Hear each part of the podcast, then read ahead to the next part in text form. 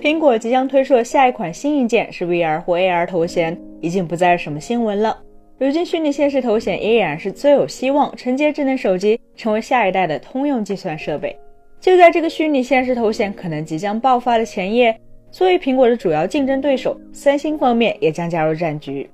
日前有消息显示，三星可能将会在今年下半年或明年上半年推出一款 XR 头显，从而与苹果的相关产品竞争。并且，三星目前正计划为这款 XR 设备开发相关芯片。三星要做 XR 设备这件事，其实并非空穴来风。早在今年二月举行的 Galaxy Unpack 2023活动上，三星电子移动体验部门总裁卢泰文就曾邀请谷歌高级副总裁 Hiroshi Lockheimer 和高通 CEO 安蒙共同上台，讨论即将推出、运行在高通骁龙移动平台和安卓系统上的三星 XR 头显。而在不久前结束的 I/O 开发者大会上，谷歌安卓生态系统副总裁 Samir Samat 也进一步表示，将与三星建立 XR 合作伙伴关系，构建一个由安卓驱动的 XR 平台。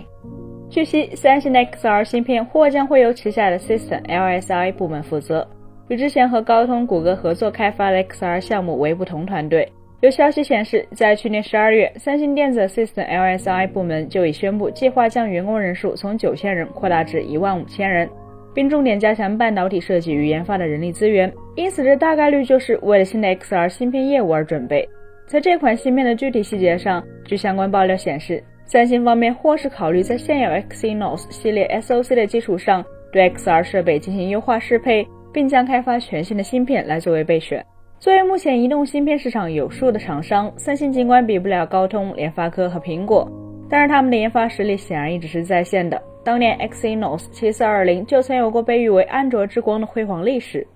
但后续 Exynos 系列就开始走下坡路了。最新的 Exynos 2200更是因为一系列的翻车事件而受到了诸多海外消费者的吐槽。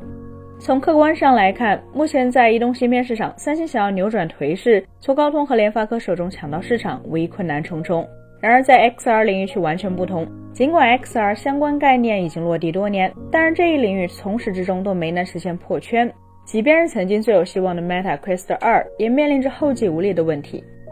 至今为止，XR 赛道都可以说是百废待兴。值得一提的是，其实三星早在2015年曾进入过 XR 市场，并推出了一款名为三星 Gear VR 的产品。这是一款类似谷歌 Cardboard 的 VR 盒子，需要搭配智能手机才能获得 VR 体验。但由于体验不佳、销量原因以及 VR 概念退烧，导致三星后续放弃了更新 Gear VR。当然，三星并没有就此忽视了潜力十足的 XR 赛道，而是选择了与微软合作打造相关产品，例如 HoloLens 3就是其中的典型。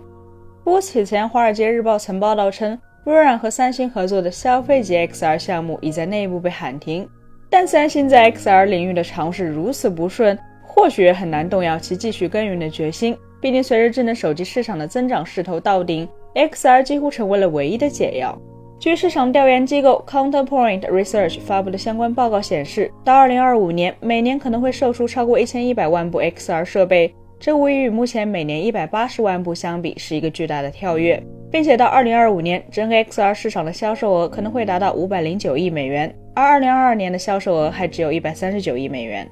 所以，即便 XR 的市场规模暂时还无法与智能手机相提并论，但毕竟技术总会进步，XR 的体验未来势必将会逐步完善。因此，这是一片极具想象力的市场，要不也不会自2015年开始就一直有人鼓吹 VR 元年了。并且，三星重返 XR 市场，明显吸取了过去的教训，优先 B 端市场，先做芯片，显然要比直接做 XR 终端产品更稳健。在许多业内人士看来，三星之所以首先瞄准 B 端，大概率是持有与其为了抢占市场而草率推出产品，不如在营造生态系统的同时创造市场这样的心态。此外，在 C 端大规模推广产品是需要付出营销费用的，而这同样也会对三星的战略决定产生影响。三星称为 VR 市场领头羊付出了巨大的代价。在市场调研公司 SuperData 公布的一份关于虚拟现实设备的调研报告中就显示。二零一六年虚拟现实设备总销量为六百三十万台，其中三星的 Gear VR 卖出了四百五十万台，占据了超过七成的市场份额，更是达到了索尼 PSVR 的六倍。但为了推广这款产品，三星推出了诸如预定 Galaxy S7 免费送 Gear VR、节假日购机免费送 Gear VR 等活动，当时基本上只要购买三星的高端产品，大概率就能免费获得 Gear VR，而芯片就相当于是别人淘金我卖水。如果万众瞩目的苹果 XR 头显能复制此前 iPhone 的故事，相信未来一众疯狂内卷的安卓阵营厂商也必然会陆续进入这个赛道。目前 XR 芯片领域的带头大哥是高通，可帮助他们拿下这一市场定位的骁龙 XR 二却是一款比较老的芯片。刚刚发布的骁龙 AR 二则是面向 AR 眼镜的轻量化产品。